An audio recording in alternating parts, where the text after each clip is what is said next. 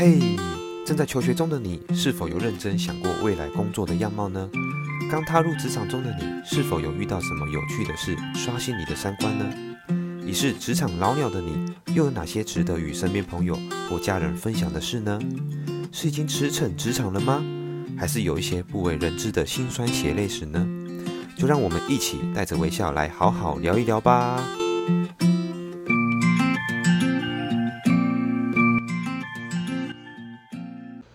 大家好，欢迎收听 Vigo 效仿职涯，我是 Vigo 维哥。不知道大家现在在大学所念的科系，或是你正在做的工作，是不是你小时候就想念的科系，或者说从小就立志想做的工作呢？我想大部分的人答案可能都是否定的。但是你是否有认真的思考过为什么？有些人可能是父母所影响的，有些人可能是同才所影响的。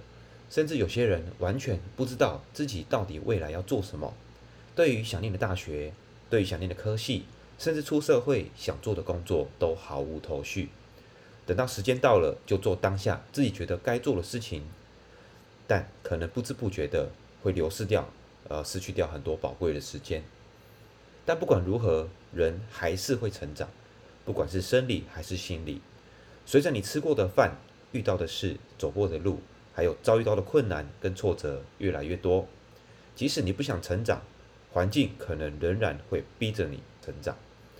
那对于你现在身所身处的环境，不管是你出生的家庭，或者你所念的大学、你所念的科系，以及你所做的工作，如果真的和小时候的理想或者梦想相差很远，甚至完全不是你喜欢的，甚至你近乎厌恶它，到底真正重要的是什么？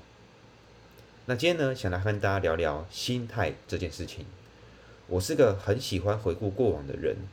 当我在生活上或者工作上遇到挫折的时候，当我压力很大或心情不好的时候，我可以回顾过往来舒压。但往往也同时会让我审视现在的生活或者所做的事，真的是我喜欢的吗？进而去想到我的未来规划。呃，大家前阵子在疯奥运。那我在看每一场比赛的时候，除了呃心情感到非常振奋之外，其实感慨的情绪也挑战了我的眼泪好几次。因为曾经我也是非常爱运动的人，那曾经一度以为自己可能会成为运动员，也是自己所向往的未来。但我高中上了高雄第二志愿第三类组，大学念了药学系，出了社会。我进了外商公司工作，直到现在，我仍然会时不时的在工作之余，在夜深人静的时候回顾过往。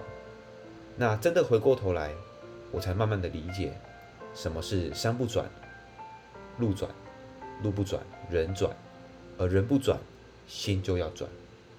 一旦心转了，眼前的路便会变得平坦了。我想和大家分享一下自己在小时候。在运动这条路，我是如何走过来的？还有过程中的心态调整，我是如何运用在念书上面以及工作职场上？希望呢，能够给予现在可能正处于低潮的你，或者正呃经历一些挫折、经历一些困难的你一些思考的方向。台上十分钟，台下十年功。我想在体育赛场上啊，十年磨一剑的感觉。应该不是所有人都会有机会经历，因为中途放弃的，或者是被迫中途放弃的，着实不在少数，而我就是其中一个。那回顾我的过往的运动史、体育史，大概呢要从幼稚园大班开始说起。每个礼拜我有十块的零用钱，努力存到了五百元，只为了和弟弟一起买一双平价的直排轮。那是开启我人生运动的第一个运动。在客厅里，我和弟弟溜得好快乐。即便目前为止，仍然因为呃装备规装备的规格不一、评分标准太过复杂等等的因素，而无法纳入奥运的正式比赛项目。但是像滑板，今年已经被纳入了比赛项目，所以也算是开启了新的一个里程碑。而国际滑轮溜冰总会。FIRS 还有国际滑板总会 ISF 合并了成立一个 World Skate。啊，十二个正式项目、正式运动项目中呢，就有七个跟直排轮相关。相信呢，我也期盼未来能够更加普及化，成为国国际的全民运动，并且以特别的文化背景呢，进军奥运正式的比赛项目。那直至今年今天为止呢，直排轮还是我难以忘怀的一个运动的初衷啊！我深切体会到运动是件多么多么快乐的事情。直到小一呢，因为我体型太过瘦小，又体弱多病，常常感冒。为了健身呢，我会利用学校的资源，在每天放学后留下来训练跆拳道。那一开始呢，是给自己设定目标为一个月可以升黄带。然后两个月可以升绿带，可惜升了黄带后呢，便因为教练的教学实在太混而取消了训练。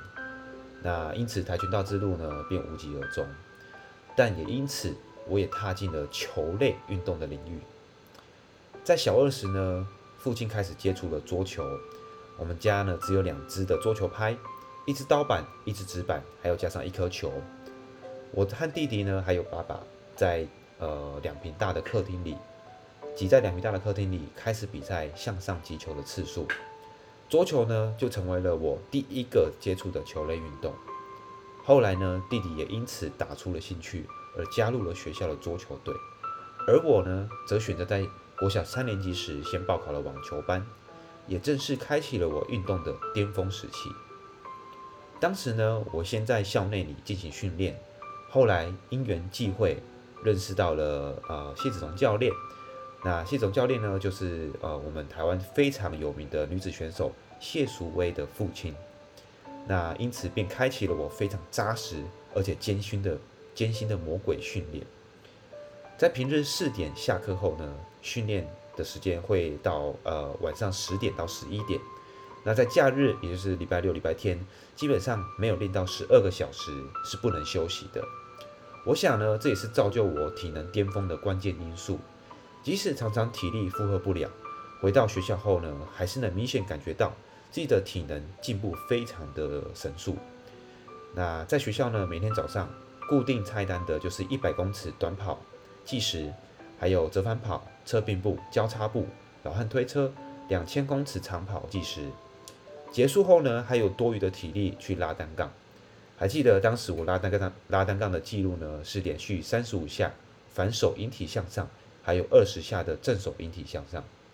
现在回想起来，我觉得我根本是一个神经病。那小四开始呢，我回归学校的课后训练，相对轻松不少，但是进步速度也缓下来，也是为之后升国中专注于学业发展做准备。小五、小六开始，我挑战了跳高。跳绳、踢毽子、扯铃，直到高中，我仍然喜欢跳高，还有踢毽子，也常常参加比赛。相较于其他球类或者田径类项目呢，它是比较不吃体力跟体能的。那在国小毕业之后呢，呃，日呃日积月累的一个运动魂呢，持续的狂妄。国中我陆续加入了撞球社、桌球社。那大概算是奠定基础最重要的时期，大幅我大幅提升自己的实力，也打出兴趣来。那我每一周最期待的呢，其实就是社团课。那更会在放学后偷偷跑撞球馆或者是桌球馆。那保龄球呢，也是在这时候呢，我有机会接触到的。那网球则因为场地的限制，可能只会在寒暑假的时候呢，去球场。呃，付每个小时的球场费或者每个月的球场费来练球。那因为场地费呢，对于呃我一位是没有后援的学生，也没有工作的学生呢来说，负担相对是比较高的。那其实，但是可以站在球场上的每一个时刻呢，都让我非常的兴奋。那有一点多了，多了一点说不出的感慨啦。对，那。高中之后呢，延续了桌球的基础，还有网球的兴趣呢，我增加了排球的练习。那因为我是念高雄第二志愿，那是非常注重排球的这个运动项目。那其实不管是排球还是其他的运动啊，其实我在高中的时候都是非常非常的注重的。那运动会呢，甚至我也挑战了四百接力，还有跳高的比赛。那也不断的去精进自己的体适能。那体适能的部分呢，我在立定跳远，我跳了二点七米，就是两百七十公分。坐姿体前弯呢，也有五十公分。那仰卧起坐呢，一分钟六十二下。一千六百公尺呢，则是十二分多。不过呢，我的高中呢，实在太多的运动天才，而且是以这个体育闻名全台湾的高中。不管是路上的运动还是水下的运动，都非常非常的重视，甚至游泳也列为必修课程。三千公尺短，三千公尺长跑呢是列为考试项目。那我们每大概四年都会举办的一个水运会，它的激烈程度呢，甚至堪比奥运，也是我那么爱我的高中的原因之一。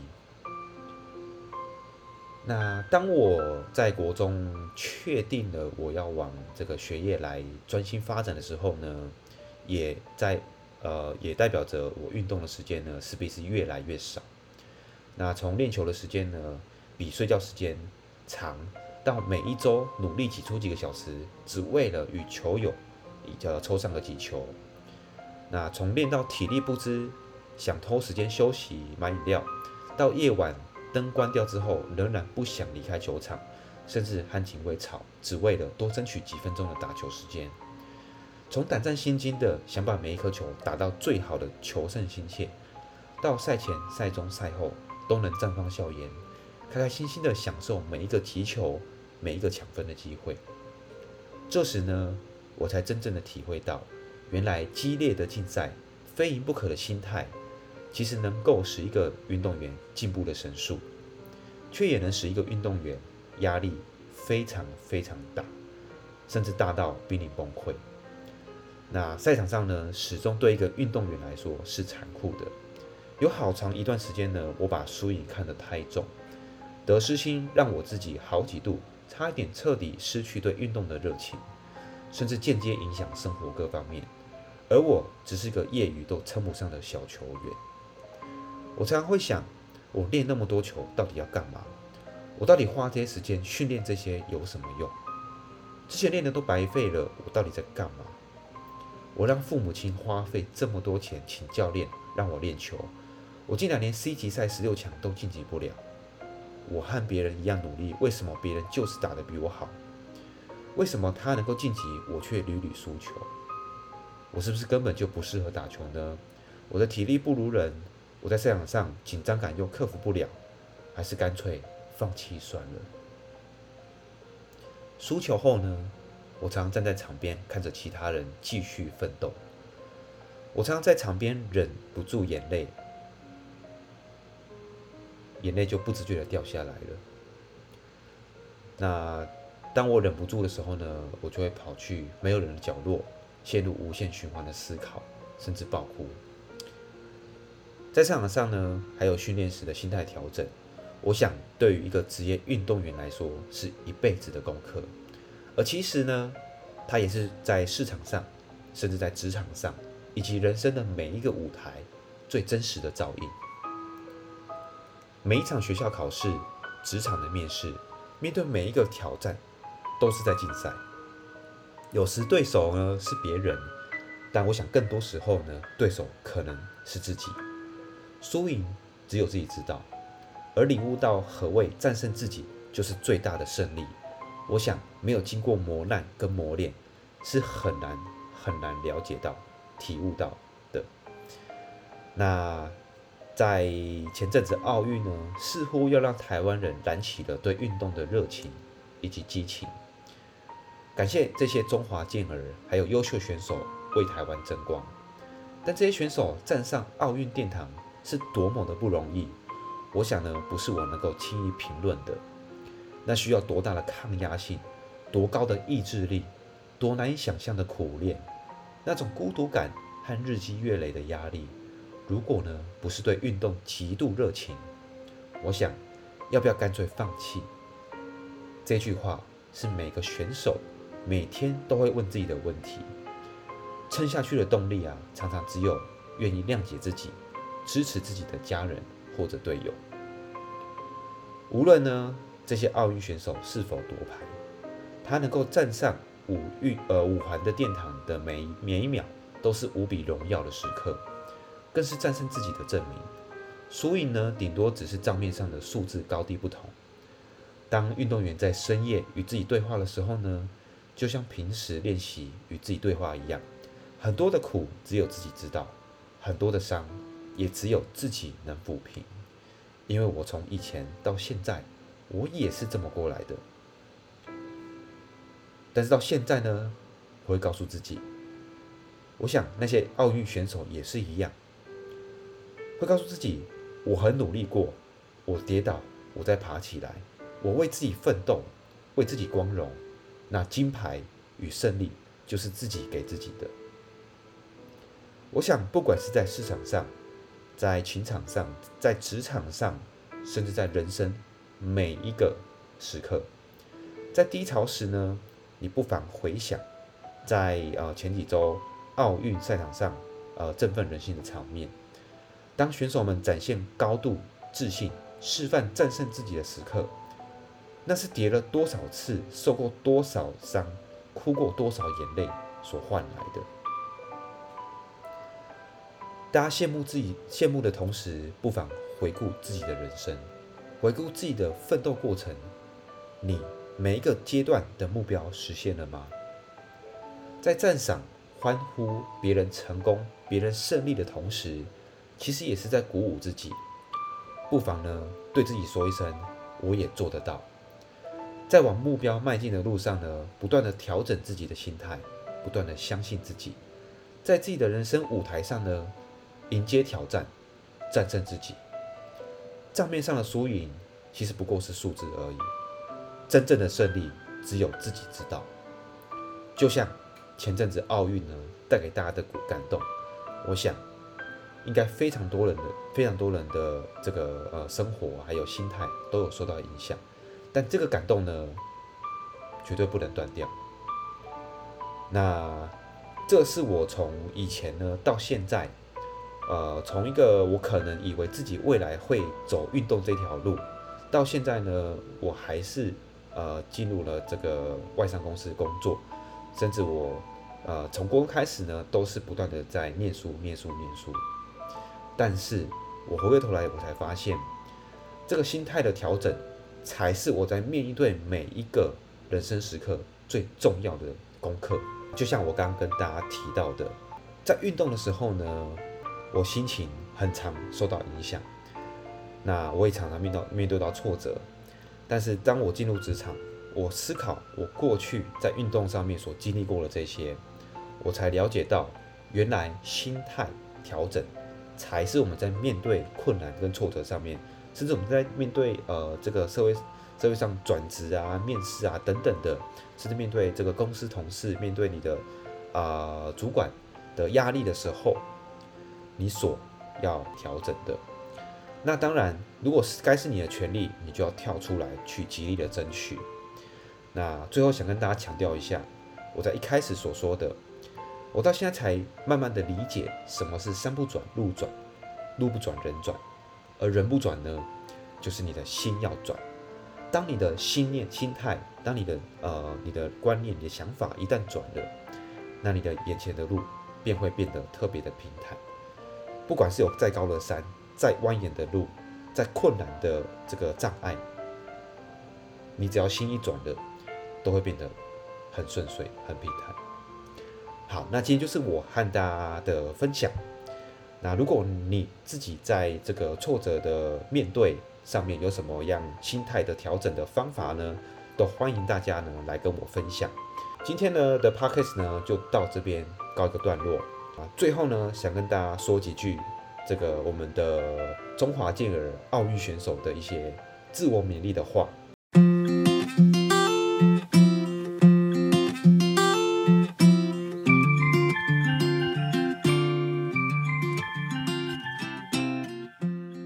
李阳王齐麟，等待奇迹不如为自己留下努力的轨迹；期待运气不如坚持自己的勇气。郭幸存，老天爷要你多成功，就会给你多少挫折与磨练。而我最大的对手是我自己。戴之颖，战场上没有永远的赢家，只有不断努力的人。好与坏都是成长过程，最重要的是要相信自己。李志凯，努力过，尝试过，至少有百分之五十的机会；不尝试的话，就等于零。虽然我们是 nobody，但是我们靠自己的力量可以成为 somebody。杨永伟，欲戴皇冠，必承其重。树木结疤的地方呢，也是树干最坚硬的地方；而我们遍体鳞伤的地方，到后来都会成为最强壮的地方。林云如，我没有放弃任何一个时刻，即使是落后，我还是相信自己。庄智渊，我坚持最佳状态，是为了赢过昨天的自己。还有非常非常多的运动员呢，他们都有一些经典语录去勉励他们自己。而你呢？你有属于自己的经典语录吗？我想，在人生每一个阶段上，在你的呃学涯上，在你的职涯上，在你的生涯上，你都要去想如何好好的勉励自己，如何调整你的心态，而去面对每一个挫折、每一个困难，从低潮。再往上爬。谢谢大家的收听，我是 Vigo 伟哥，我们下次见，拜拜。